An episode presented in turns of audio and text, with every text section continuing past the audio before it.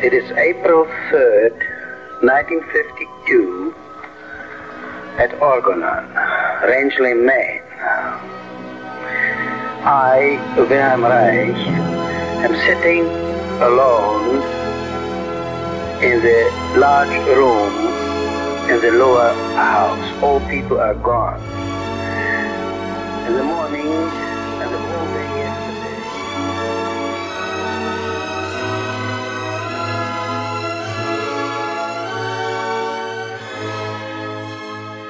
Orgon, Raixanos e Raixanas, aqui é o Felipe Salgado E aqui é a Ellen. e esse é o Terapia Raixana. Hoje, para continuar na série sobre prevenção das neuroses, toda a parte do trabalho social do Reich, é, o momento em que ele entendeu que não bastava só o trabalho clínico, se a gente não pensasse também como prevenir as neuroses do ponto de vista da, da mudança do coletivo e das sociedades, isso nunca ia acontecer. No último episódio, a gente discutiu a parte de educação e a parte social desse trabalho, e hoje a gente está aqui com um time de gente bacana para poder falar mais especificamente sobre prevenção das neuroses. O que que a gente faz com as nossas crianças, como que a gente avacalha a educação e a criação delas, e se existe alguma possibilidade de não fazer muito isso com os nossos filhos, né? Para isso, a gente está com a nossa querida e já conhecida Aline Nunes. Ei, galera, bom dia. Estamos aqui também com a já conhecida e famosa Lia Salgado. Dá um oi. Oi, gente. Bom dia, boa tarde, boa noite. E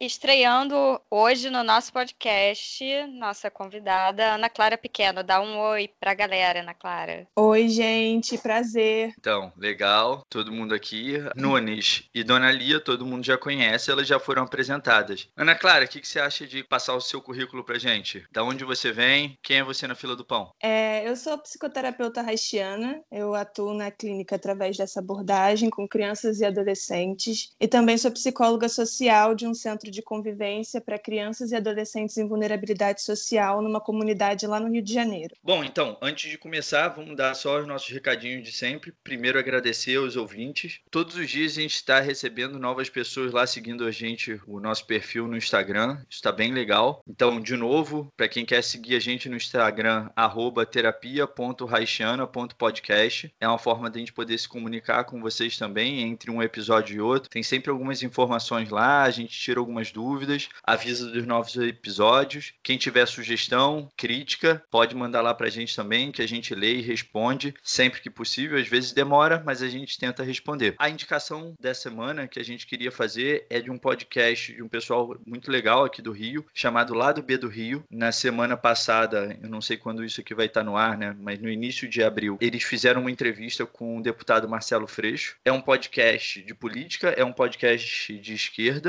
e eles fizeram uma entrevista muito legal com o Marcelo Freixo. Foi uma entrevista que, inclusive, ficou aí sendo uma, uma das, um dos episódios mais ouvidos da semana de podcast, porque sendo um espaço alternativo, é um tipo de entrevista que a gente não ouve nas grandes mídias, porque a pessoa pode falar coisas que normalmente ela não fala quando está no, nos grandes espaços, né? Então, essa é a nossa indicação da semana. Lá do B do Rio, vocês podem seguir lá, compartilhar. Quem puder ajudar, ajuda lá. E vamos então para o nosso episódio. Já que a gente vai falar dessa vez de prevenção da neurose e como que a gente faz isso, né, na criação dos nossos filhos, o que, que vocês acham da gente começar definindo, né, e conversando um pouco sobre o que, que é isso, o que, que é a prevenção da neurose? Eu acho que prevenção da neurose é um tema atual, é um tema pertinente e acho que vai ser atual por muito tempo. Quando Reich começou esse trabalho, ele achava que em algumas gerações, duas, três gerações, a gente já sentiria esse efeito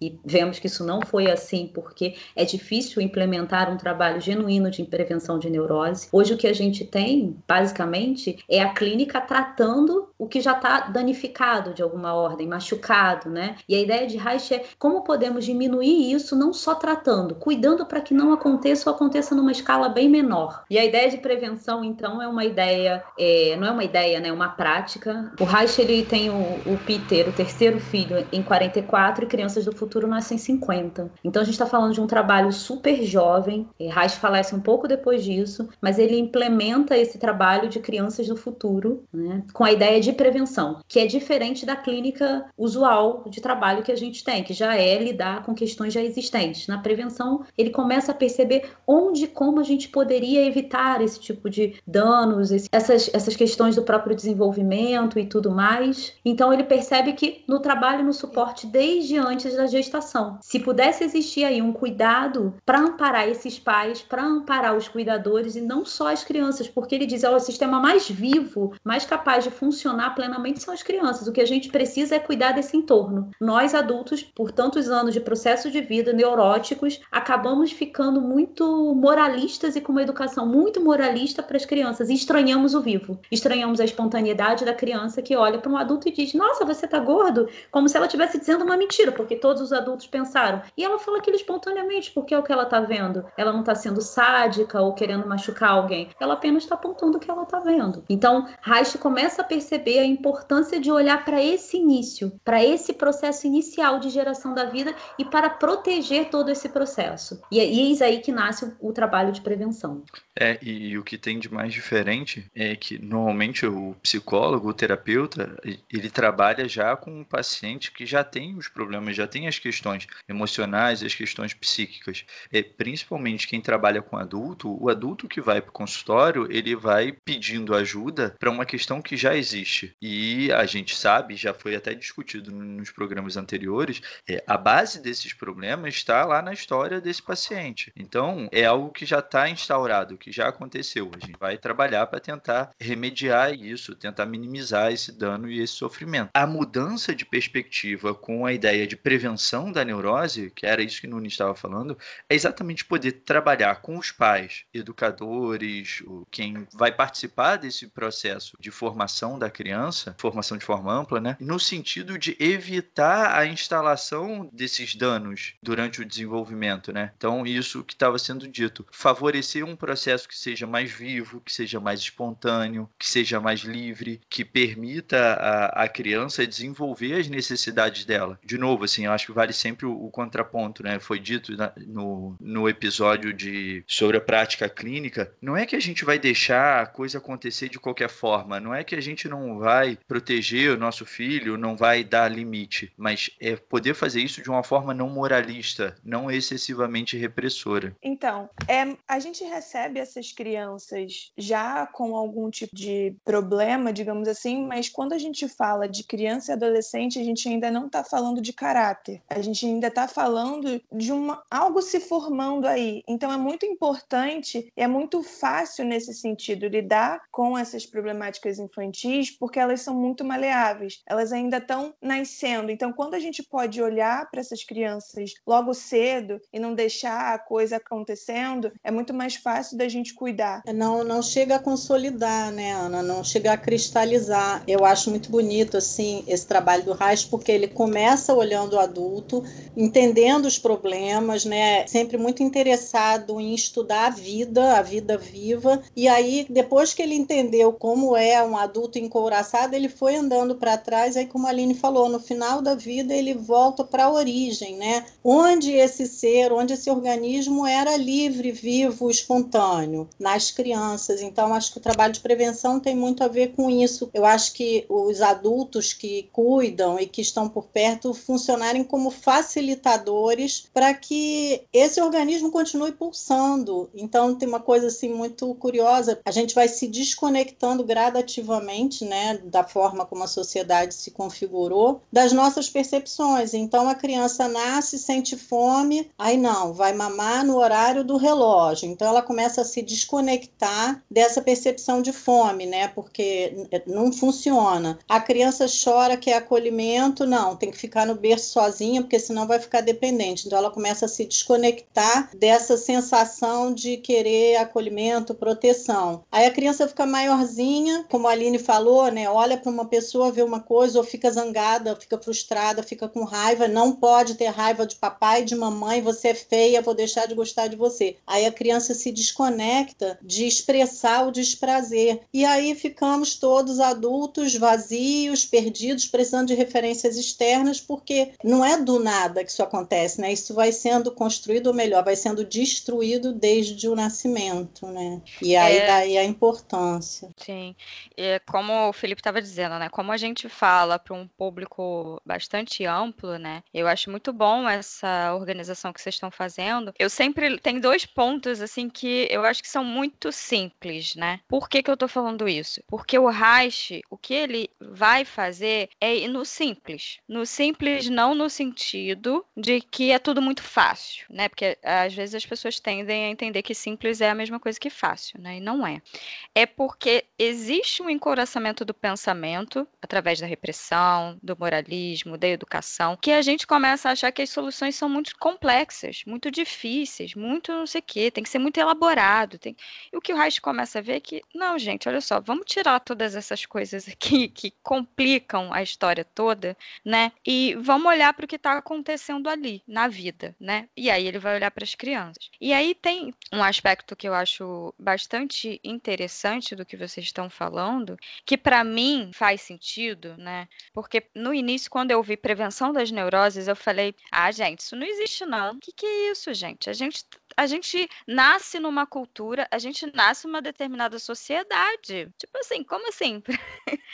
e teoricamente a gente vai ser neurótico, isso é o caminho, né? Porque essa sociedade é assim. E aí eu fui vendo que o Reis falou: "É, gente, então a sociedade é assim. É isso mesmo, eu, eu sei disso. Mas o que eu tô dizendo é, então, já que a sociedade é assim, vamos olhar então se a gente pode fazer alguma coisa para a sociedade não ser assim. Porque ah, tá, não, se nasce numa cultura, numa linguagem numa determinada sociedade, pronto, está estabelecido ali, essa criança está. Estamos fadados, né? Como se fosse isso, né? O destino nos diz que tem, temos que ser, vamos ser assim, não, não tem jeito. O Reich diz: não, não, olha só, peraí, por que, que tem que ser assim, né? E aí ele vai pegar lá e vai falar: não, olha só, tá bom, a gente nasce numa cultura, numa sociedade, mas vamos entender por que, que essa sociedade é assim. E ele descobriu, até fazendo referência ao nosso último episódio que a gente falou de, bastante de educação, então a gente falou bastante da parte social, dele desconstruir construir isso e olhar para essa desconexão, para isso que vai acontecendo. É, na verdade, isso que a Ellen está falando, que foi dito pela Lia e pela Ana, tem relação com. A Ana dizia também, né? A criança é, vai sendo. Às vezes vai chegando também machucada, mas não tem um caráter, não sofreu um processo de encouraçamento. A energia dela, a bioenergia dela, né? Não está parada em um determinado lugar, ainda tem fluidez, bastante fluidez. E a gente está falando aqui, a Ellen acaba de dizer, a criança é autorregulada. O que existe é a criança não nasce neurótica porque ela nasce com uma capacidade, a não ser que ela já tenha sofrido um dano muito austero dentro do útero da mãe, uma contração grave, essa mãe passou por uma gestação difícil, então esse equilíbrio é dinâmico, porque autorregulação fala em equilíbrio dinâmico entre poder ficar às vezes contraído, às vezes expandido. Reich apostava que se a gente preservasse a capacidade da criança se autorregular, se a gente não atrapalhasse, que a gente já estava fazendo prevenção da neurose. A aposta dele era realmente simples. Não, não quer dizer fácil, simples. Não vamos atrapalhar o desenvolvimento da criança, deixar ela descobrir, experimentar. E ele falava disso principalmente em cima do tema sexualidade. Isso é importante ser dito, porque a gente às vezes tenta não falar disso, né? E sexualidade, de novo, já foi dito em outros podcasts e tudo mais, o que é, qual o significado, né, dessa experiência viva, que é a própria vida em si. Então, para o Reich, a aposta é em cima da autorregulação. Deixa a criança respeitar os ritmos dela. A Lia dizia: caramba, não deixa chorar que vai aprender. Dá a mamar de três em três horas. Você está acabando com o ritmo. Somos adultos que temos que comer de três em três horas. Você vai um nutricionista, protocolar, e o cara diz: de três em três horas você come. Mas eu não tenho fome de três em três horas. Mas é importante. Meu Deus! é meio, é meio estranho, né? Isso é estranho pra, pra gente que é adulto. E imagina para uma criança. Hoje a gente tem, tem uma quantidade de teorias legais, né? Gente que depois reiterou esses traba o trabalho de Reich, como Balbi, que foi lá no orfanato e viu o dano que acontecia às crianças quando elas não tinham, nesse início de vida, contato, toque, apego, respeito pelo seu ritmo, o que acontecia de impacto no desenvolvimento desse ser. Então, é, tem um monte de coisa legal que dá para a gente olhar dessa importância, e o que eu acho que é mais importante não é um trabalho com culpa. Vamos errar, somos neuróticos, estamos numa sociedade neurótica e tudo bem, mas a gente pode cuidar, entende? O fato de poder cuidar é a chave de virada para isso, não a culpa, né? Nossa, você não fez isso. Eu acho que isso é importante, né? Eu acompanho, porque tenho uma filha pequena, muitos sites de discussão sobre criação, criação com apego, e tem coisas às vezes que são muito pesadas, né? Então, a ideia aqui é que a gente possa olhar para o simples e, e, tentar a partir daí discutindo e vendo o que pode ser feito. Né? E muito fazer junto, né, Aline? Porque é isso que você falou, é curioso. Eu tenho também paciente que é a mãe de livro, né? Como a gente perdeu essa conexão com a gente, com o que é natural, com o que é espontâneo, a gente precisa da coisa fora. Então, ler no livro ou ver no site, ah, eu tenho que fazer assim, mas a pessoa não dá conta, porque vivemos numa sociedade neurótica, tivemos uma criação neurótica, e eu acho que o melhor que a gente pode fazer é tentar se conectar, tentar se cuidar e olhar para a criança, seguir a criança. Eu tenho uma, eu tenho uma experiência muito interessante, né? Tive quatro filhos, todos homens, e, e autoridade era um valor importante. Gente, assim, é, sempre foi para mim assim, nossa, eu tenho que ter autoridade sobre esses meninos, senão eu tô ferrada, né? E aí, gente, o que, que é autoridade? como isso é adoecedor, né? Como isso fala da, falava da minha impossibilidade de fazer junto. E aí eu vejo o meu netinho, né? Quando ele nasceu, assim, e a gente tem muito de é, conduzir, né? Eu sei o que é bom, eu vou fazer. E desde que o Heitor nasceu, assim, assim que ele começou a se relacionar mais e tal, uma das coisas que me chamou muita atenção, ele vinha ficar comigo e eu não propunha brincadeiras. Eu deixava, eu nunca sabia o que ia acontecer eu não preparava nada e ele conduzia. E, e por algumas vezes a gente ficou assim, uma hora brincando da mesma coisa, ou era jogar uns dadinhos em cima da mesa, eu jogava, ele jogava para mim, eu jogava para ele, mas assim, meia hora, e ele estava feliz e aquela brincadeira ia se modificando, ou ficar em pé em cima da cama jogando meia um pro outro, entende? E, e assim, então as pessoas falam assim: "Ah, porque essa criança não tem concentração, porque troca", mas quantas vezes a gente permite que a criança conduza. Não, agora toma. Oh, olha aqui o brinquedinho, olha aqui que a vovó tá sacudindo. Então, eu aprendi muito nessa passagem entre os meus filhos e o meu neto, depois de fazer a formação de prevenção, depois de virar de ponta cabeça meus valores, que eu, como assim não é para ter autoridade? Como assim eu não sou a mãe? Como assim eu não tenho que mandar? Né? E aí entender, e eu falava, mas, mas e não tem limite? Tem limite, o limite é na relação. E aí, assim, só para não alongar demais, teve um episódio que também foi muito curioso. Ele estava brincando, pulando na minha cama e jogando, pegou as coisas da mochila dele e jogando no chão. Ele era pequeno. E não tinha nenhum problema, estava jogando fralda, hipoglós e tal. E aí, uma hora ele desceu da cama e aí tinha uma pilha de roupa de cama dobrada que eu tinha dobrado. E ele foi, ele estava todo empolgadinho e foi virar. Eu falei, botei a mão e falei: "Não, isso você não vai fazer, porque eu não quero". Aí o olhinho dele que estava todo sorridente ficou aquele olhinho redondo assim, olhou para mim e pronto, foi brincar de outra coisa. Não é porque é feio, não é porque não sei o que, porque, caraca, eu tinha tido um trabalho de dobrar aquela meleca ponta com ponta, entendeu? E eu só não queria que ele derrubasse minhas roupas de cama, vamos brincar de outra coisa. E respeita, porque é na relação, porque não é um limite moral, não é um limite emocional, chantageado, é só tipo isso que você não vai fazer porque não é legal para mim, né? E funciona, funciona. Eu tenho esse exemplo de filhos e neto e como eu aprendo com ele. É muito legal. Uma coisa que o Nunes estava falando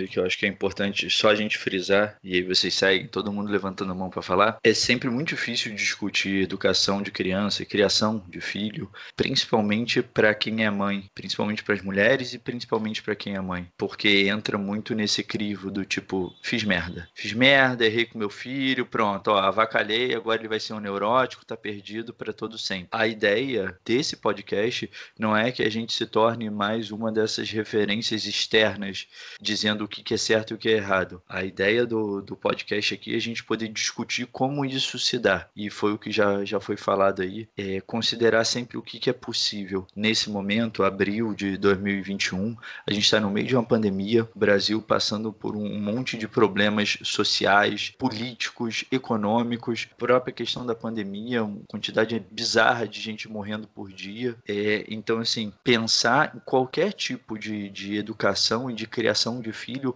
precisa ser considerado esse contexto. Não existe um contexto ideal. A gente não tem uma comunidade natural no meio da floresta que as crianças podem correr peladas e isso aí é felicidade. Então, assim, um, um cuidado que eu peço para vocês que estão ouvindo é não entrem nesse, nesse aspecto que até a Nunes estava falando da culpa. Ninguém aqui é perfeito. As pessoas aqui que têm filhos é, e, ou que trabalham com isso, a gente sabe sabe? Não existe um, um, um ideal de o que, que deve ser feito. Existe a gente poder olhar e ver o que, que pode ser feito, e isso que pode ser feito também vai variar muito de quem são as pessoas. Quem é a criança, quem são os pais, quem são educadores e quais são as condições ambientais de, de, dessa relação. Então, é, considerem isso para poder também não entrar, porque senão fica muito difícil. Senão a gente só vai entrar para olhar o que, que foi errado e o como que eu sou um pai execrável, um educador execrável.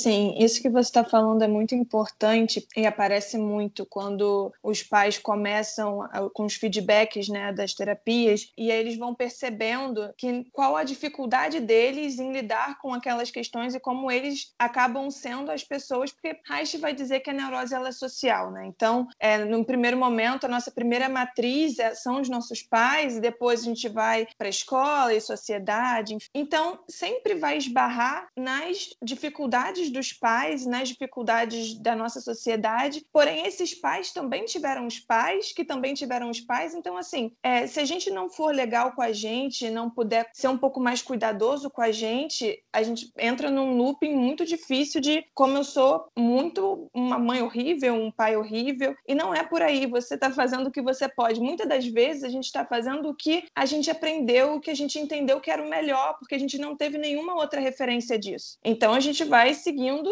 né? E, e hoje os pais que estão comigo, por exemplo, na clínica, estão tendo a oportunidade de é, pensar de uma forma diferente da que eles tiveram como referência até então. Então, como que você vai fazer diferente se você não teve essa experiência? Então, esse cuidado com os pais é muito importante. E, e pegando o gancho do que a Lia estava falando a respeito do limite da, dentro da relação e tal, a gente, com, a gente confunde muito a autoridade com autoritarismo, né? A autoridade é quando eu olho alguém, eu reconheço essa pessoa como como alguém que, é, que sabe mais que eu, que tem mais experiência que eu, e não passa por, esse, por essa lição de moral. É, não porque eu quero, não porque eu não quero. E aí é, a autoridade ela é de igual. Ela é não porque isso é meu, porque eu gostaria que você não pegasse. E o autoritarismo ele passa do porque eu não quero e você não tem espaço para existir dentro dessa relação. Então, é, essa diferença é o que dá o tom para mim, pelo menos, né, com essa questão questão das crianças, porque é claro que precisa do limite, mas é como vai dar esse limite. A gente normalmente vai por esse lugar de, do, do autoritarismo porque a gente vive numa sociedade patriarcal que preza pelo poder o tempo todo. Então, se eu não tenho poder, essa criança vai dar na minha cara, essa criança, a gente escuta isso o tempo todo, vai, enfim, é, você não controla essa criança, porque a gente não acredita na criança como um, uma, um, um ser que tem muito mais possibilidades possibilidade da gente de definir aquilo que ele precisa, né? De se autorregular, de poder expressar a emoção dele, de poder entender o que ele quer na hora que ele quer, mas é, sem deixar com que a coisa corra solta, porque tem uma parte de desenvolvimento até cognitivo que essa criança ainda não tem, ele vai precisar da sua experiência. Mas aí como você vai é, organizando isso para essa criança que vai dando tom? Se você está sendo uma figura de autoridade, alguém que ele reconhece que sabe mais e que pode cuidar, ou se é autoritarismo e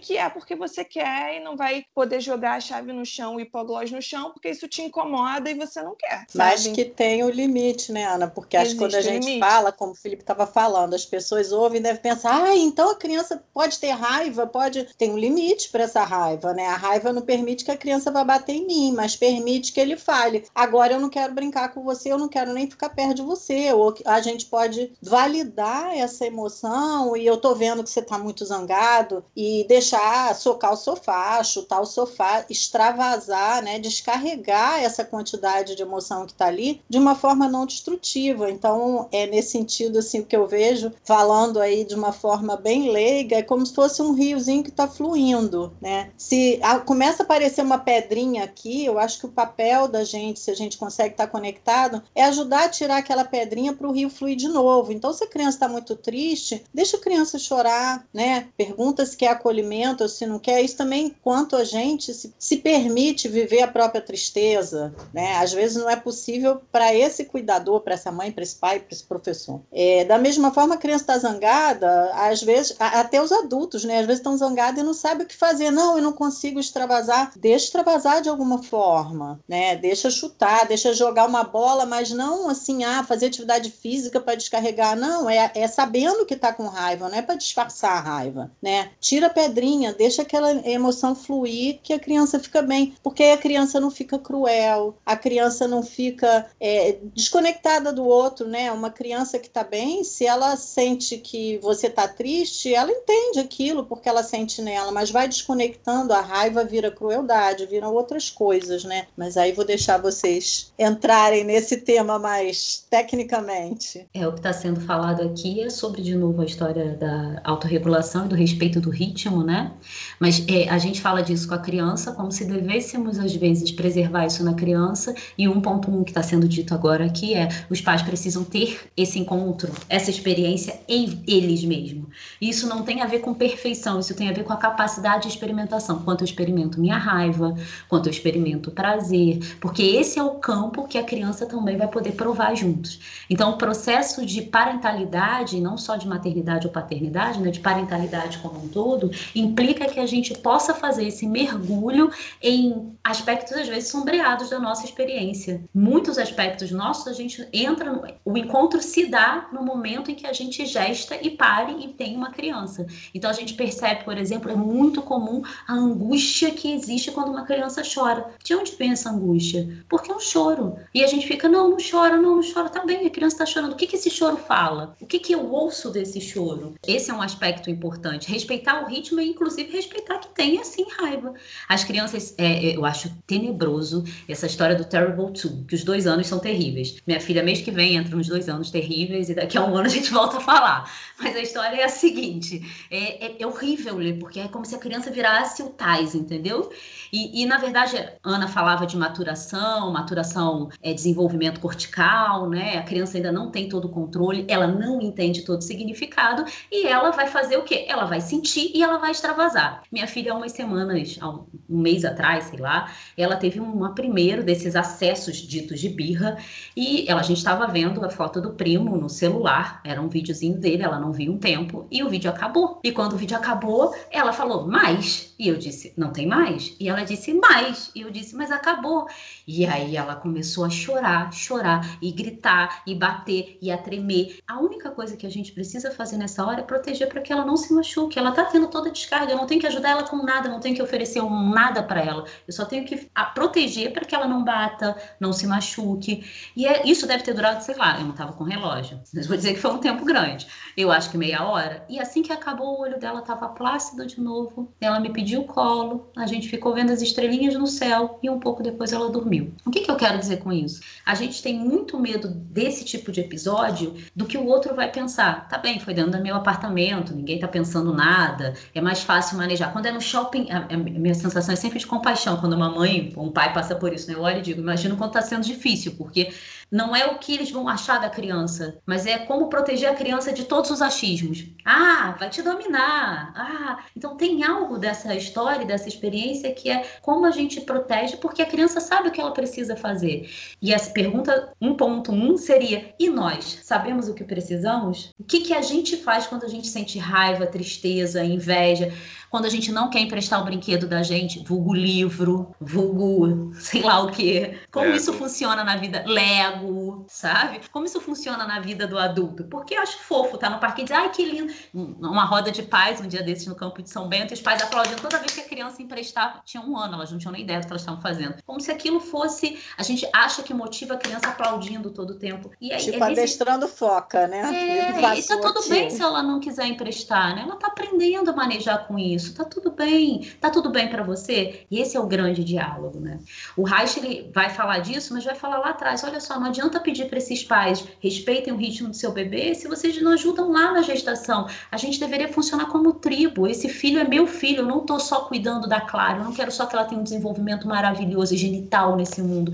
Eu quero que todas as crianças tenham, eu quero crianças felizes e saudáveis num mundo que está muito doido e doente. Quero que os pais possam ter apoio e suporte. Esse é o trabalho de prevenção. É um trabalho tribal. É a minha sensação que era, e era isso mesmo, o projeto, o livro. Que lindo é, isso, Aline. É, é muito bonito. E é muito vivo, né? Vieram as ideias de creches parentais, disso da gente criar juntos, de tentar, tentando. Então, são explorações, tentativas, né? No início do livro, isso que vocês diziam, Reich falava assim: ah, toda mãe sabe o que seu bebê precisa. E a maioria segue teorias falsas, vãs, porque o que, que acontece? O que, que acontece com as crianças que nascem saudáveis, bem, e depois querem ser príncipes, reis, se distorcem, se perdem. O que que se passa nesse processo? E talvez seja, tô puxando sardinha porque eu amo o tema, já falei isso no outro podcast, falo de novo que esse início da vida, a ciência desse início da vida, desse desenvolvimento, quanto tem para gente poder olhar e cuidar, e cuidar principalmente da nossa criança, da nossa criança interior. Esse é o diálogo total. Olhar para aquela criança, o que ela precisa, nossos filhos, vizinhos, crianças do mundo inteiro, né?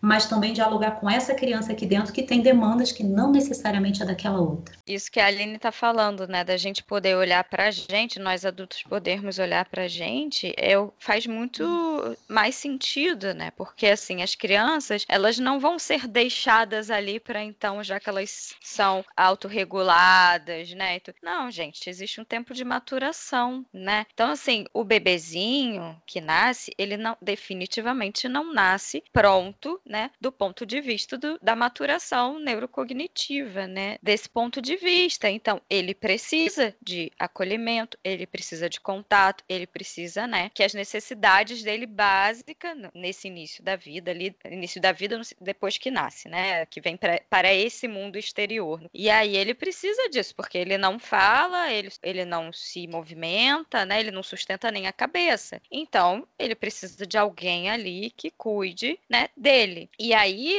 quando a gente está falando dessa questão da gente olhar pra gente, nós adultos, nós que cuidamos das crianças e tudo, é isso, porque desde lá, né? E aí eu acho que a gente já pode, de repente, até começar a falar do que era esse projeto de Crianças do Futuro do Reich, como foi essa ideia, como que ele pensou, né, nesse projeto, e na prática como ele foi, foi acontecendo e até que ponto ele aconteceu, precisava muito que cada adulto tivesse muito consciente do que sentia e do porquê que fazia isso dessa forma e não de outra forma, né? Porque que quando a criança chorava, o que que sentia, como sentia e como é que lidava com aquilo, né? Porque cada um vai sentir uma coisa e vai lidar de uma determinada forma. Então nós estamos muito, temos que estar muito conectados com nós mesmos, né? O que eu ia dizer, eu tenho uma experiência muito legal com relação a essa esse resgate da própria infância. Como que de forma muito sucinta funciona o centro de convivência? Ele é no contraturno escolar das crianças e ele funciona como oficinas. E essas oficinas dão por educadores sociais que não são pedagogos. Então, eles é, muitas vezes são tão vulneráveis quanto as crianças, porque eu sei fazer artesanato, então eu dou uma oficina de artesanato. Quando eu entrei lá, não tinha muita demanda psicológica, assim, eles só conseguiam ver aquilo que era muito grave, assim, uma esquizofrenia, uma coisa muito gritante. E aí eu montei um projeto de formação que é uma vez no mês e a gente fala sobre, é, a gente estuda sobre temas.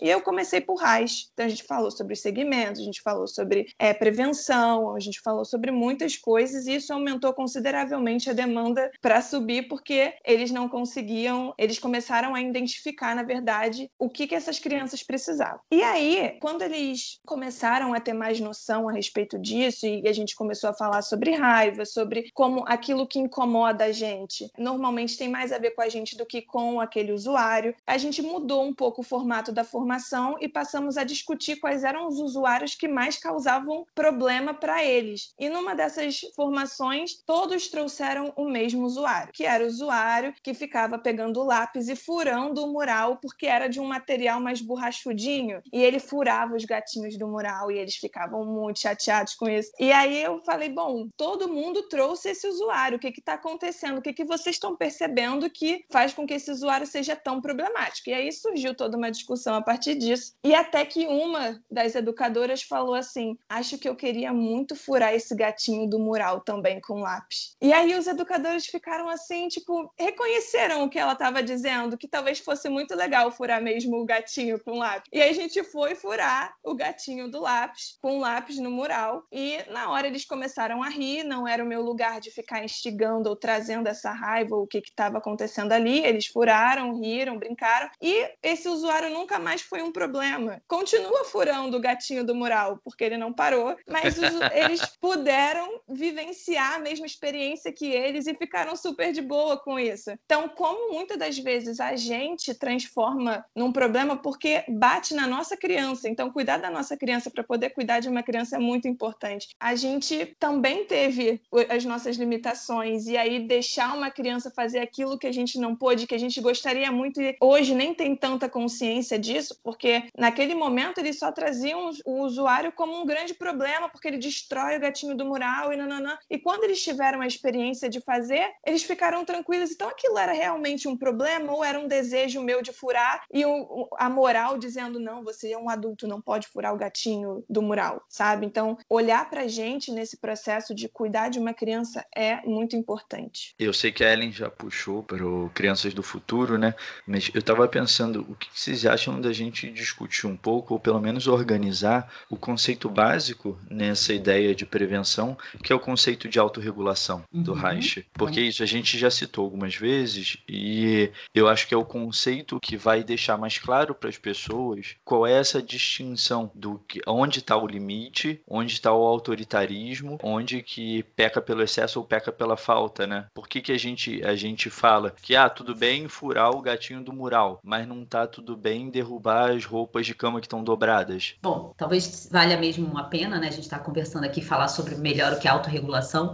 Autorregulação tem a ver com pulsação, tem a ver com a capacidade de equilibrar-se. Horas a gente vai ter é, emoções, sensações mais expandidas, a gente vai sentir prazer, alegria. Horas a gente vai viver medo, tristeza. É, não existe emoção melhor. Às vezes é comum as pessoas dizerem: Ah, eu prefiro ser mais expandido que contraído. Imagina, tem situações da vida em que a contração ela diz respeito, perdi algo, eu não estou feliz a capacidade de poder sentir e viver, obviamente com cuidado e presença quando somos adultos, essas distintas polaridades da pulsação é o que faz a capacidade de autorregulação. Uma criança quando nasce, ela nasce sabendo a hora que ela tem fome, não sabendo cognitivamente. Já falamos aqui, não é uma questão da criança saber, ah, é, tenho fome agora, fome de leitinho de mamãe, da, do TT direito, não, não é isso. Mas ela tem a capacidade de saber a hora que ela tem fome, que ela tem sono, ela não precisa daquela rotina austera, ensinada de sono para dormir. O que Reich propõe como autorregulação é respeite o ritmo biológico, cuide para que ele possa ter vez. Obviamente que o ritmo biológico sofre ressonâncias e interferências da vida que a gente tem. Excesso de tela vai fazer isso, excesso de estímulo. Mudei minha criança, levei a criança de casa para um ambiente mais barulhento. Então, isso também vai interferir, porque isso, inclusive, é, é autorregulação. Autorregulação é igual a homeostase, equilíbrio. Muda de acordo com a mudança do ambiente também, né? Isso, isso, isso é, é regular. Não fica isso, só de um jeito ou só de outro. É isso. Isso é homeostase. Sim, e, e esse conceito, que é um conceito orgânico que Reich propõe, né? Quando a Aline fala das mudanças de ambiente, a gente precisa considerar que o útero é um ambiente. O útero é o primeiro ambiente. É, é muito comum a gente ouvir, eu e Ellen, às vezes conversando com amigos, pessoas mais próximas, menos próximas, falando: ah, não, mas ele já, já nasceu assim. Ele é assim desde um ano. E as pessoas desconsideram que nove meses de gestação são nove meses de experiência. É, aquele bebê, ele não está enxergando nada ele não está pensando nada, mas o organismo já está vivendo experiência e essas experiências já estão gerando registros. Então isso já vai começar a organizar essa possibilidade ou não da experiência de autorregulação, que é o que a Nunes estava falando, né? É, se a gente pensar nisso, se a gente deixar hoje uma criança de três anos sozinha, ela não consegue dar conta da existência dela.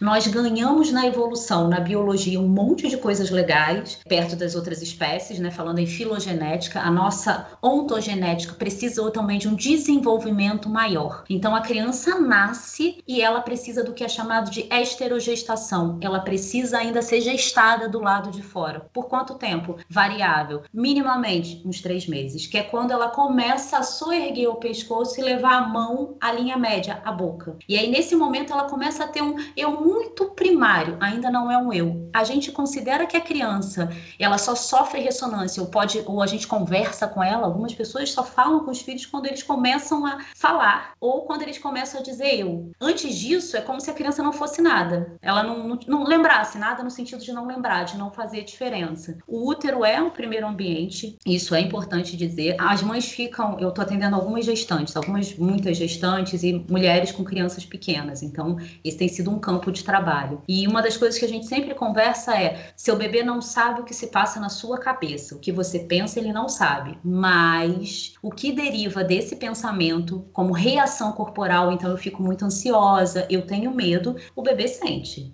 E tudo bem sentir, porque a vida é assim. Nem todo dia a gente vai estar feliz, nem todo dia a gente está encolhido. Quando a gente tem um processo crônico de encolhimento, um processo crônico de euforia, aí a gente tem um problema. Existem imprintings, existem sensações que a gente vai carregar de experiências uterinas. E isso tem comprovações incríveis. A neurociência veio aí mostrando isso e ajudando a consolidar, porque você vê, Reich é um percursor, né? O cara era um cientista, estava lá atrás, com poucos recursos frente ao que temos hoje e consegue vir ao encontro do que está sendo dito hoje. Você falar de Reich aí nas rodas de neurociências, da importância desse contato, desse vínculo, aí veio Balbi com apego e uma galera escrevendo depois, todos eles vêm ao encontro dessa ideia original de que é importante esse início da vida. Reich ainda vai falar um pouco mais antes, diz, olha, se pudéssemos cuidar da relação do casal, do casal, amparar esse casal na sua experiência, mesmo antes de gestar, seria maravilhoso maravilhoso, porque existe uma, uma energia de ligação, um processo de iluminação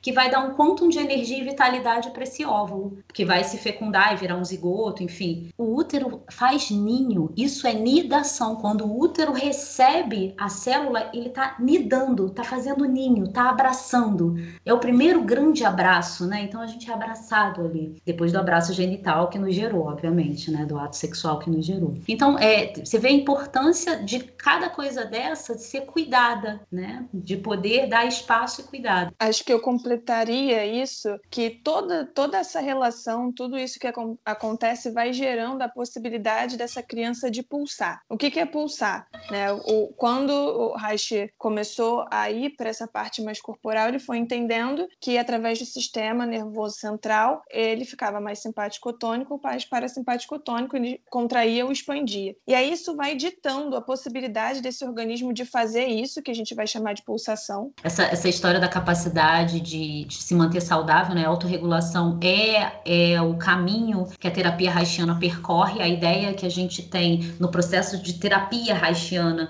é chegar à autorregulação, e a gente está dizendo que o bebê já é autorregulado, então a gente está tentando preservar, acho que esse é o fio importante. E o Reich percebeu que um caminho para autorregulação era um caminho da descarga, né? Era um caminho da, de um respeito de um quatro tempos, que no início ele chamou de fórmula do orgasmo e depois ele chamou de fórmula da vida. Que se a gente pode viver coisas, mas tem a, a capacidade de gerar carga, tensão, descarregar e relaxar, a gente tá bem. E que a criança faz isso, faz isso tanto que o contato dela com o bico do seio da mãe é capaz de gerar orgasmo, né? Ela chega a vibrar os lábios, porque esse encontro é tão potente, tão prazeroso, que ela tá lá, ela carregou, ela conseguiu ficar plena descarregar e relaxar. Então, isso é essencial para esse trabalho. E é também, se você está grávida e ouvindo a gente, gestante, o que, que eu posso fazer nesse momento? Cuidar ao máximo para viver inteiramente o que você está vivendo nesse mundo doido que está agora,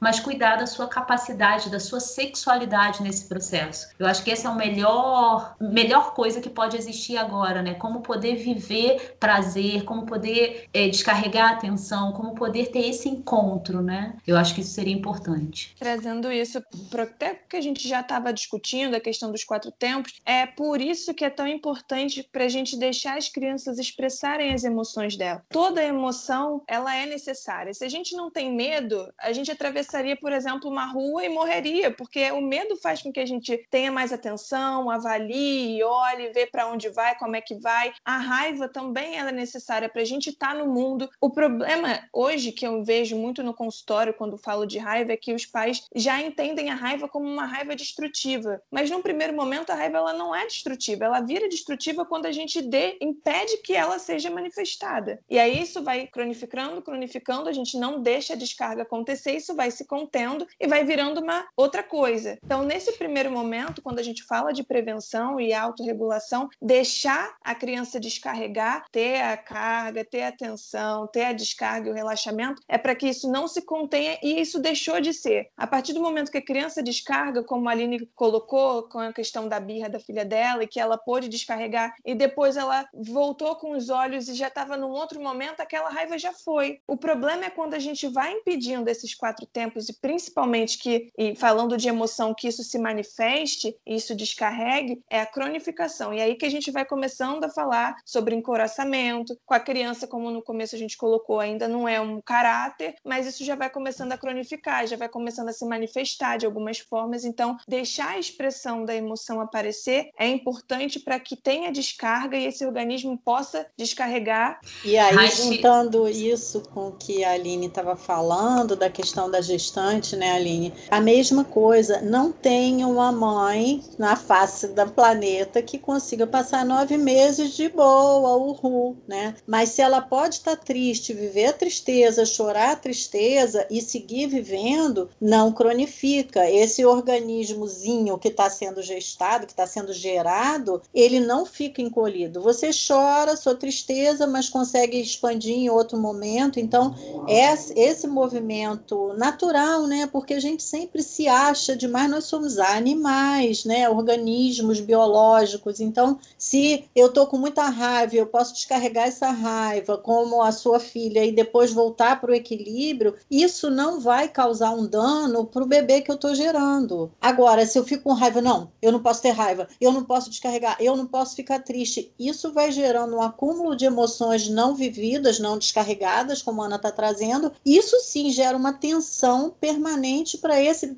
esse bebê, para esse ser que está sendo gerado. Então, assim, porque é, aí digo como mãe também, né, que é, fica sempre assim, ai, não, eu não posso ficar triste, o bebê vai sentir, ai, não posso ter raiva. Gente, é impossível, é melhor ficar, viver, extravasar, descarregar e volta para o equilíbrio, é isso, segue pulsando. É, e é muito interessante, né, porque realmente, né, quem já gestou, né, que já tem um filho, tem a, essa experiência, assim, né, com certeza tem muito essa fala, não, não, não fala nada para grávida, porque ela não pode passar por isso, e não sei o que, um medo, né, uma coisa assim de evitar, a grávida não pode ouvir nada, não, não, isso aí pode, meu Deus do céu, ela vai, vai a, a, a criança vai nascer antes, eu já ouvi até isso, não, se passar por essa emoção muito forte, a criança vai até nascer antes, não sei, vai causar um negócio. E é muito, é muito contraditório, de certo ponto de vista, porque justamente quando a gente tá grávida, a gente tá, é como se a gente tivesse mais, tá tudo mais aflorado, porque o campo tá o nosso, mais aberto, né? O nosso campo tá mais aberto, inclusive o nosso corpo, ele passa por um processo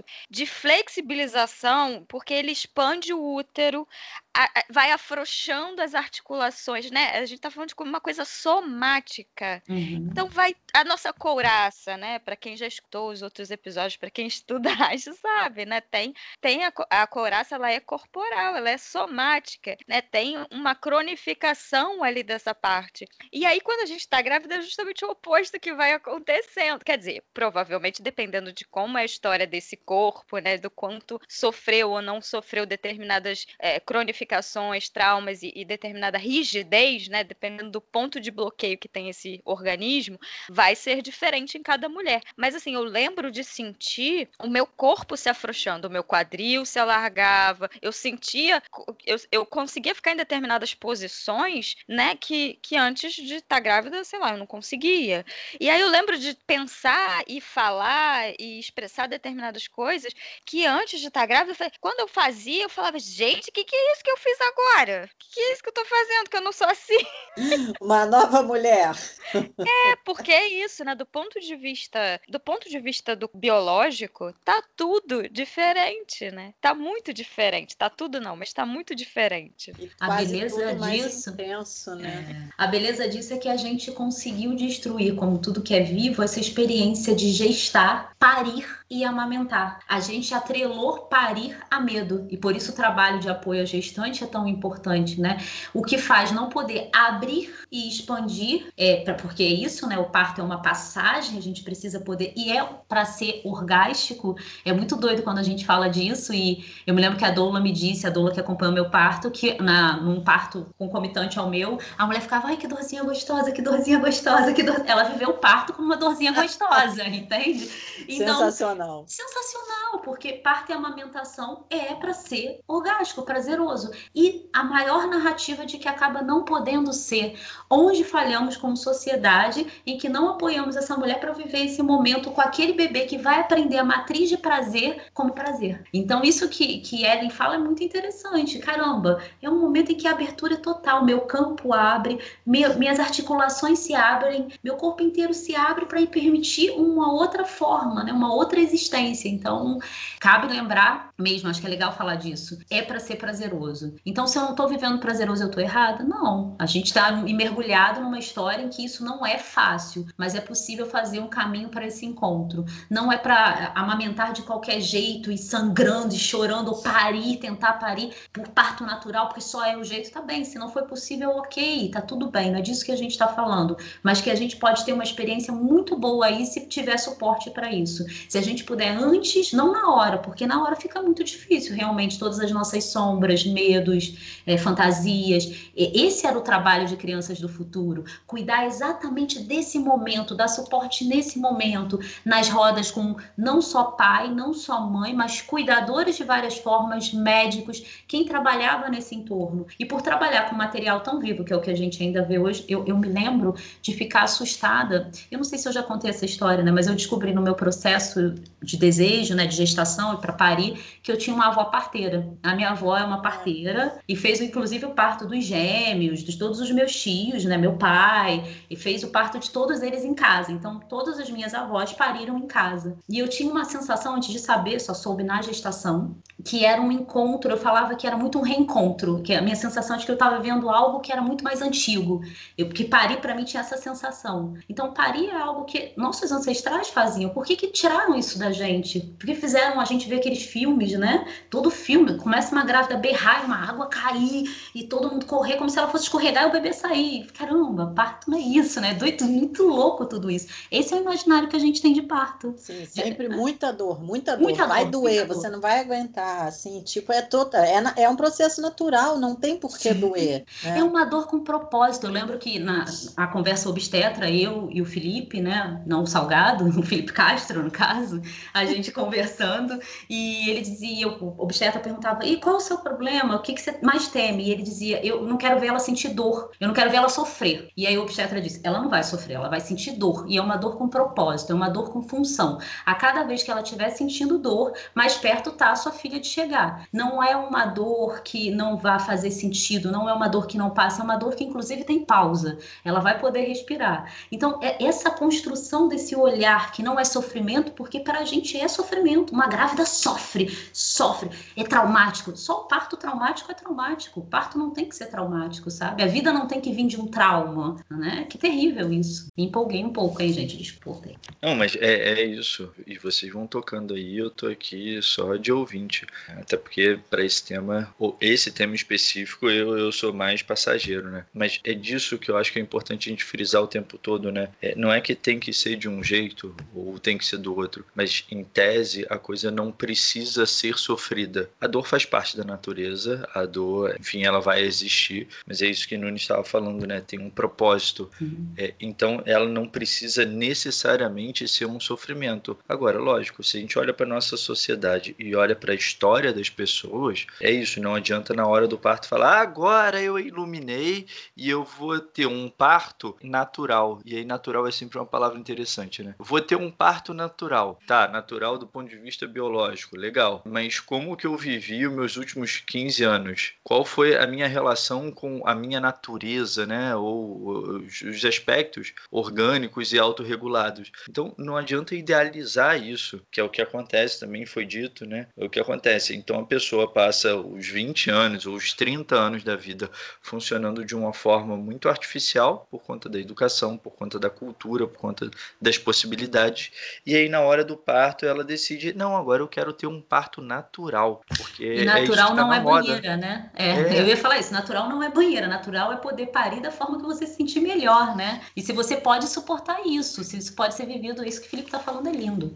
Obrigado. Vindo de você, isso é muita coisa. E, e aí, isso, né? E então agora agora o certo é fazer o parto natural, então eu vou aqui me arregaçar para poder ter um parto é, vaginal, com dor, com laceração, com sofrimento para todo mundo. E, e, velho, não é desse natural que a gente está falando. É, é, isso, o natural é poder estar tá próximo da experiência orgânica do seu organismo, do seu corpo, do que, que é possível. Então a gente está dizendo, a coisa não precisa ser sofrida, mas vai ter dor e isso vai variar de pessoa para pessoa. Rolou um vídeo tem... na internet que era uma cesárea que o um médico parecia, sabe, um bailarino e ele ia respeitando o ritmo daquela criança e ia tirando ela devagarzinho como se ela estivesse sendo parida, parida mesmo, sabe? Ele ia tirando devagarzinho. Vocês já viram esse vídeo? Esse vídeo é lindo demais, lindo demais. Não, eu já e vi, eu, sim. E, e eu, eu, eu, tenho trauma, trauma, devo ter, né? Não sei. Mas eu tinha muito medo de cesárea, eu achava muito forte aquilo tudo cortar, eu achava cesárea muito impactante, né? E aí, quando eu vi aquele vídeo, eu pensei, tá tudo bem, uma cesárea também pode ser um lugar tranquilo, bonito, receptivo. Não precisa ser aquele filme de terror que a gente vê na, na, no cinema, né?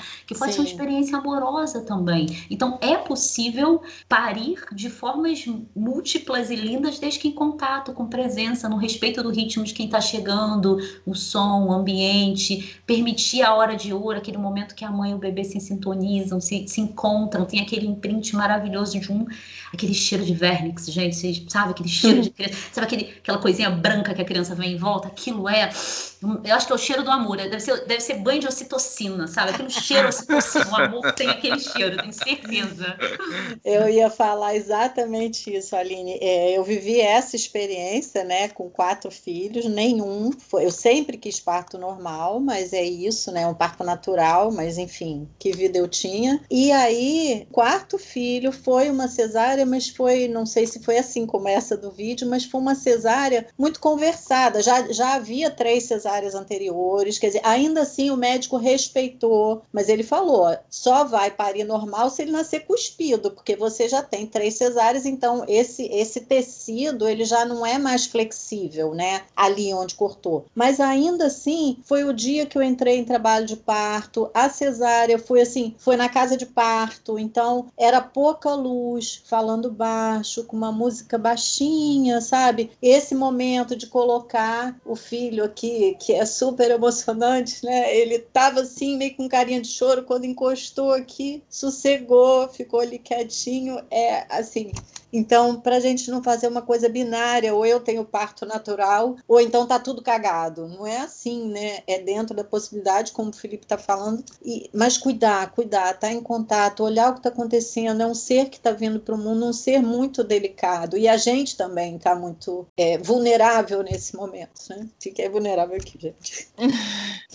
Essa discussão toda é muito importante. E aí, trazendo até para a parte de prevenção e para o projeto de Crianças do Futuro, né, entendendo toda essa complexidade, entendendo toda essa importância desse momento, o Reich começou, a, criou esse projeto, né, que era na intenção de estudar a criança saudável, porque ele entendia que os outros autores eles viam as crianças já problemáticas e transformavam isso no que era normal, né? E ele estava nesse nesse objetivo de estudar a criança saudável. Então, o projeto ele consistia em selecionar mães que ele, é, que ele considerava mais pulsantes, mais carregadas, que tinham essa possibilidade de tensão, carga, descarga e relaxamento que a gente comentou. E ele acompanhava essas mães, ia tirando as pedrinhas do rio, como a Lia colocou, para que isso fosse o momento mais livre e espontâneo possível. Eu parto a mesma coisa e acompanhava essas crianças até um determinado momento da infância, nesse intuito de ver quando não tem essas pedrinhas no rio, o que, que é que acontece? E aí foi quando ele foi montando o projeto, e aí vou deixar aberto para quem mais quiser comentar a respeito disso. Esse, eu voltei a ler Crianças do Futuro agora, né? Estava lendo, relendo de novo, acho que foi bastante importante nesse processo de maternar também, ainda que tenha uma escrita para uma época, um, eu sempre acho que é importante a gente ler, toda escrita é escrita de uma época, então a gente tem que poder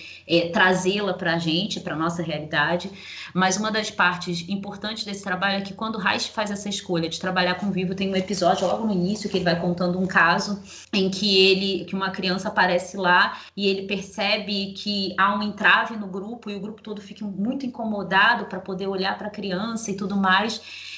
e as pessoas começam a dizer: você foi duro, ou a cadeira não estava boa, a criança não se sentiu confortável porque estava exposta. E aí ele percebeu: eis o mecanismo de praga emocional e como isso acontece com a infância. Estamos aqui para discutir o vivo e estamos atentos à cadeira que era dura, à forma de não sei o quê, e nos desconectamos, porque é isso que fazemos. É difícil, às vezes, a gente diz: essa criança me dá muita raiva. E aí a gente já se desconectou da raiva que é nossa. A criança, ninguém pode botar raiva dentro de você. No máximo, pode acender uma pilha grande que já está lá, é só atacar o fogo, né? Aquela, aquela ação da criança que não tem nem a intenção de incendiar, incendeia algo que existe. E aí, nesse momento, fica claro que o projeto Crianças do Futuro, como boa parte dos projetos que trabalham com questões de vivo, do vivo, da vitalidade, do autorregulado, é imerso nas questões de praga emocional, que vem um podcast estupendo aí, já estou sabendo desses babados. Não percam e entendam mais. Aguardem o próximo. Polêmica. Eu só adoro dar um spoiler, cara. Polêmica. Não me pediram segredos, então passei adiante a bola. Podcast de peste emocional é. É, é, é de arrepiar. É, É, de é polêmico. É assim. polêmico. Vejo sangue ranger de dente. Na- ainda sobre esse trabalho da- de prevenção de no crianças do futuro, né? Eram atitudes profiláticas, era a ideia de que podemos fazer para auxiliar. E existia um trabalho que era bem bacana, que já foi dito aqui de algumas ordens, que era o SOS emocional, que é essa ideia linda de que para a gente não deixar a criança encouraçar, existe a gente poder auxiliá-la nesse processo de descarga. Existem algumas coisas que acho que foram faladas aqui que são maravilhosas, que a gente poderia ficar um tempão falando. Por exemplo, a história da raiva que a Ana levantava, como a raiva é vista como algo destrutivo. É, é comum, eu vivi isso e acompanho isso. Uma- existe uma etapa da criança que ela vai começar a experimentar agressividade. O movimento agressivo é um movimento que faz a gente andar, por exemplo. Ele é um movimento necessário. A gente ligou a agressividade à raiva. Então a criança às vezes está amamentando, os dentes estão rompendo, ela está carregada e ela morde a mãe. Ela não morde o seio, né? Ela não morde porque ela quer tirar um pedaço da mãe. Ela está angustiada, os dentes estão saindo. E nesse momento é comum, se, se fizerem uma pesquisa, majoritariamente é, o desmame acontecer aí. Porque as mães não suportam e é difícil estar num gestual amoroso e serem mordidas. Então, um trabalho de prevenção entraria aí. Como ajudar nesse processo? Tanto mãe quanto bebê, né? Como ajudar a criança que lá no 3, que as pessoas dizem é normal criança de 3 anos morder. Não é uma questão de normalidade, porque não é normal uma criança querer morder um amiguinho, entende? O que acontece é que virou normal para aquela criança. Que esse gestual, e aí é um gestual já raivoso, não é mais só agressivo, e ela precisa poder descarregar, ela precisa morder, ela só tem que entender qual é o limite, a história do limite. O limite é eu não me machuco e eu não machuco o outro. Existe um olhar porque é um limite na relação. Eu olho o outro, eu não quero fazer isso com o outro, porque isso gera dor. Eu não quero que isso aconteça. Eu respeito você, eu olho você. Respeito não pode ser exigido. Se eu estou exigindo respeito, eu estou passando por uma educação moralista. Eu parei, eu saí da relação. Eu entrei com a moralidade, que é um dos temas grandes também de crianças do futuro. Como a gente quer educar o tempo inteiro, como a gente fica chato e quer brincar educando e compra brinquedo educativo. Ai, e perde só o poder estar na relação, né?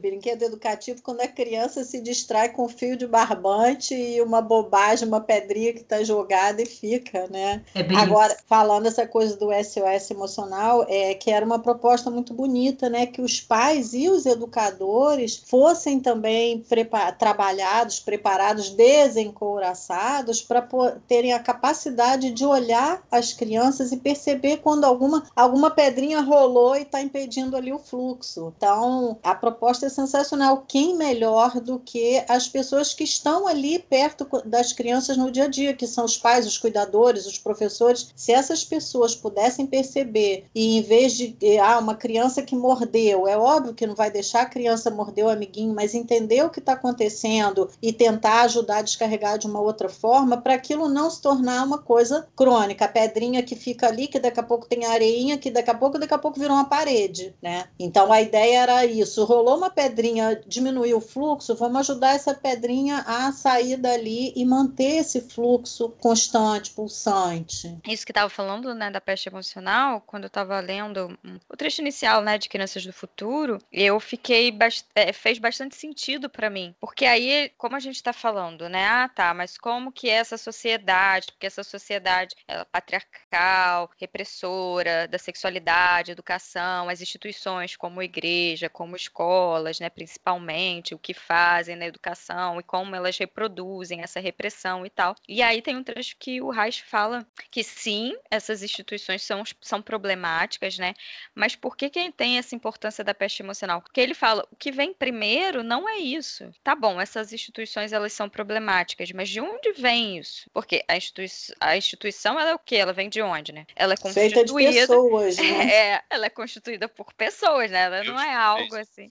Deus, né? Sim, claro. Deus que. Coitado de Deus. Mas, é, e aí, ele fala que o que vem primeiro não é, é as instituições, o problema são as... O que vem primeiro, na verdade, é a questão como tem esse, que ele vai chamar de ódio estrutural, né? Como o homem já encouraçado, no caso, né? Que já passou por, por todas as dificuldades e frustrações e traumas e tal, que passou por esse processo de repressão, que não manteve sua autorregulação, né? Ele tem ódio, ele tem pavor, né? Muitas vezes do que é do que é vivo, né? Por isso que a gente está falando depois quando a gente for falar no, no episódio especificamente sobre peste emocional, acho que vocês vão entender melhor o que é isso, de que forma isso acontece, qual é esse mecanismo. Mas ele está falando que é isso que vem primeiro, né? Essas instituições elas são assim por conta disso que é o insuportável de lidar com o que é vivo, ou seja, o pavor, ou seja, o ódio, é isso, né? Ou se... e aí vem todo o moralismo, toda a repressão. Por isso que a Aline puxou né, esse gancho de que é importante a gente saber do mecanismo da peste, que é importante cuidarmos dos adultos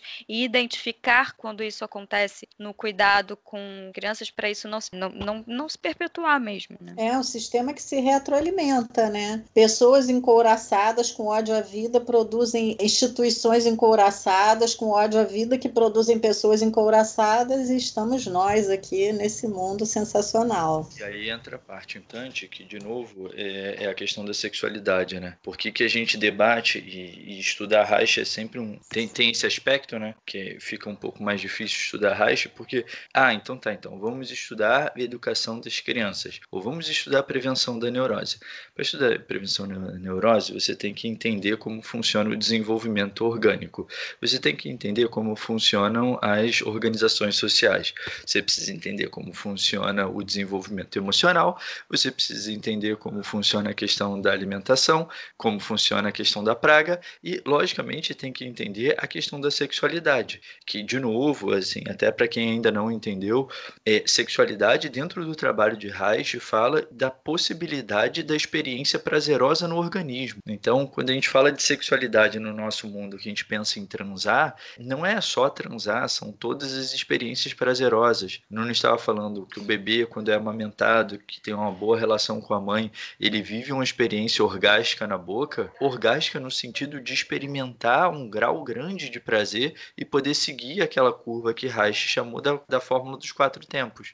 Então, o projeto do Crianças do Futuro, muito do que era discutido era como é, funcionava a sexualidade e, eventualmente, a vida sexual desses pais e educadores. Porque é isso, se os, os adultos que estão ali lidando com a criança, que é viva, que é carregada, que está experimentando o prazer do corpo com muito mais liberdade que o adulto, lida com um adulto que não pode viver o prazer no seu próprio corpo, aquela criança vai gerar um incômodo. Aquela criança vai despertar, o exemplo que a Ana Clara trouxe, né? Vai despertar no adulto aqueles impulsos que ele não pôde viver. Então, os adultos lá do, do projeto, eles não puderam furar o mural do gatinho. E aí, quando vem a criança furando o mural do gatinho, isso desperta aquele impulso. A mesma coisa com relação à experiência do prazer, que é completamente diferente a experiência do prazer no corpo de uma criança e a experiência de prazer no corpo de um adulto. Porque o adulto ele já passou pelo processo de maturação sexual ali durante o período da adolescência, então sim, a experiência prazerosa no corpo do adulto vai ter essa conotação sexual do que a gente entende que são as relações sexuais de um adulto. Agora, a criança ela também vai viver experiências prazerosas no corpo dela que não tem nenhuma conotação de coito, de transar. Crianças não transam. Se isso acontece em alguma circunstância extrema, é porque existe todo um processo que se deu na vida daquela criança que hiperestimulou uma função antes da hora. Então, a criança ela vai viver o prazer no corpo. E para o adulto poder lidar com isso de uma forma não repressora, não moralista ou não distorcida, crescida, ele vai, tá, ele vai precisar estar cuidando da própria possibilidade de experimentar o prazer no seu corpo, cada um de uma forma adequada à sua idade e às necessidades que está vivendo. Felipe, isso que você está falando é muito importante, porque, por exemplo, no, prim...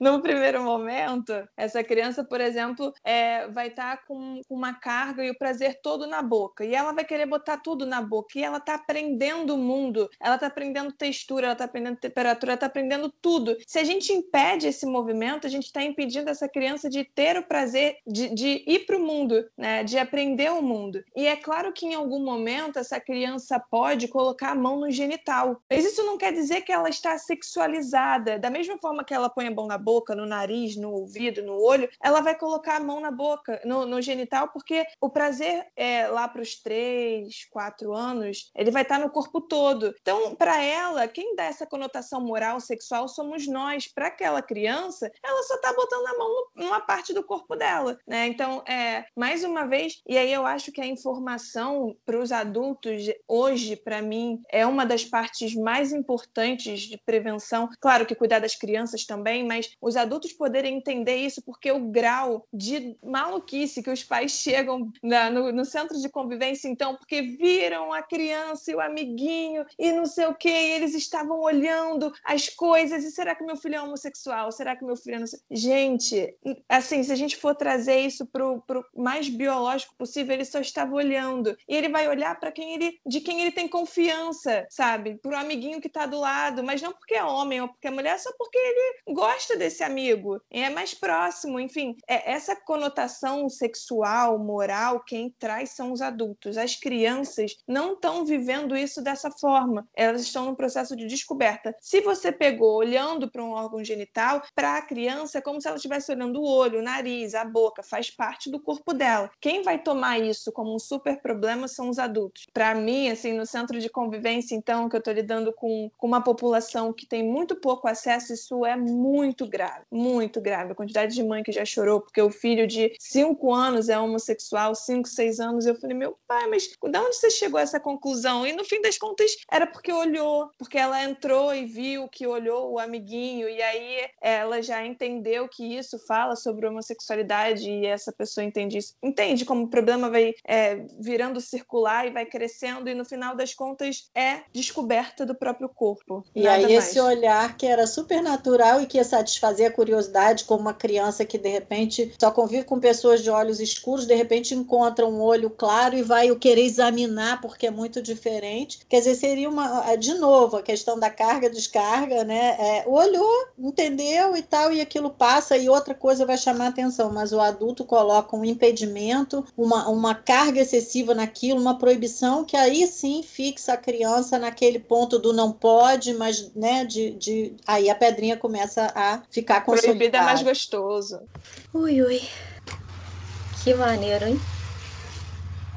Fomos. É, isso que eu tô olhando aqui. Eu acho que sim, rapaziada. Bom, eu acho que é isso, né? A gente deu conta aí, pelo menos, de, dessa parte mais circunscrita que a gente estava querendo falar. Eu acho que foi legal. E ter sempre em mente que a base da prevenção é informação. Reich partiu disso. Ele começou considerando que uma parte significativa dessa organização da neurose se dava pela falta de informação. Então lá na época já existiam as fake news que diziam, olha, você não pode fazer isso senão você vai ficar louco. É, se você não, não funcionar assim, você vai ter problemas. Então é, a gente poder trazer essas informações, de novo, é, não significa que a gente detenha o conhecimento, a verdade e a luz. A gente tem um ponto e a gente quer trazer para poder discutir, né? E tá aqui para quem tiver mais interesse depois poder buscar. A gente sempre cita aí material, referência lá pelo próprio Instagram. Vocês podem perguntar, a gente pode indicar a leitura de, de material para vocês poderem ir buscar também, né? Mas é isso, né? Então acho que foi. Além de yes. Crianças do Futuro, qual outro. Tem algum outro livro que vocês acham que seja básico? É, tem o do Neil, né? Né? Liberdade Sem Medo, o que vocês acham? Muito legal. O da Evânia, em que ela vai falar de desenvolvimento, Sim. é um bom livro. Hum, atualmente, acho que o, você tem a teoria do Balbi, do apego, que é legal, falando sobre vínculo, sobre a importância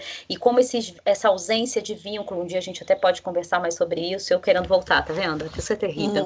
Uhum. Sobre o impacto desses vínculos nos vínculos e nos apegos chamados de apego inseguro na vida adulta, num, num nicho de apego que vai interferir, inclusive, na forma com que nos relacionamos, não só com o outro, com o trabalho. Então, vale a pena sim ler o Balbi, tem, tem um trabalho muito bonito, ele é contratado pela ONU para ver o impacto disso no orfanato, depois de um pós-guerra, enfim, tem coisas legais para serem lidas, mas esse daí é um caminho haitiano, a gente falou, né, de experiências haitianas, mas também não haitianas, e que vem ao encontro. Pode colocar, Felipe, no episódio lá, esses links, né? E só mais uma, uma coisa, uma sugestão de um vídeo, de um filme, um documentário que está no Netflix, que é recente, que é, esqueci o nome, mas se alguém me ajudar a lembrar vai ficar lindo, né? É. Qual é, Ali? Do lado de fora, qual é o no início? Sabe qual é? Aquele que ele grava sobre o início da vida. Qual é o nome daquele documentário? O início da vida. É Mas eu acho que é o início da vida. É, eu acho que começo da vida. Aquele... Acho que é o começo da vida. O começo da vida, muito é. obrigada.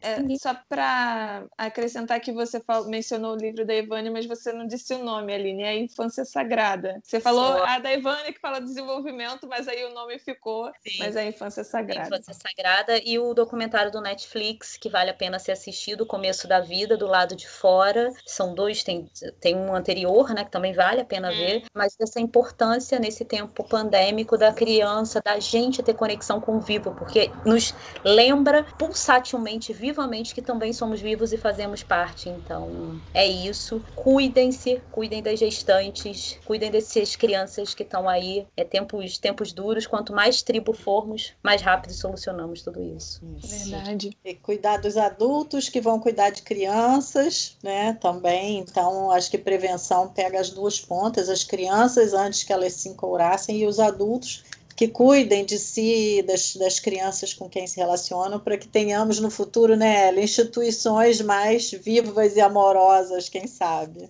Então é isso, eu queria agradecer vocês todas estarem aqui, é, sempre nessa confusão, né? No meio de pandemia, vocês se disporem a estarem aqui com a gente, legal. Obrigado, obrigado mesmo. Eu que agradeço pelo convite. E aí, quem quiser falar aí, quem quiser Nunes, fala. Quero, antes de Nunes dar o. Agora é a hora do merchan. Hora do merchan. Da outra vez eu pulei, né? Dessa eu acho que eu vou pegar, hein? Vou pegar o... Eu queria também agradecer, que é sempre super prazeroso e a gente revisita e revive coisas que para a gente são tão essenciais, né? Assim, essa descoberta por novos caminhos. Eu acho que essa é a proposta desse podcast, que as pessoas possam pelo menos desconfiar que existem caminhos diferentes. Então, super obrigada aí pelo convite, Felipe Ellen, a Aline e Ana pela parceria. Muito gostoso esse domingo de manhã. Queria agradecer também. Obrigada, gente, estar tá aqui de novo, está sendo super legal. Já falei que eu quero voltar, porque eu sou dessas, né? Eu não levo de... esse desejo. Então, obrigada. Eu escrevo lá no canal, no Instagram, no Ser Intercer, tem uns trabalhos novos, a gente está com um workshop aí para sair, algumas coisas. Quem quiser visitar, conhecer, vai ser bem-vindo. Deixar um beijo para vocês. Seguimos conectados pelo coração. Logo, logo isso passa e a gente se vê e quem sabe aí juntos e faz um bate-papo desse bem juntinhos. Um beijo para todos. Sim. Valeu, gente. Obrigada mais uma vez, gente. Lindas. Um beijo. Beijo para vocês. Beijos e abraços.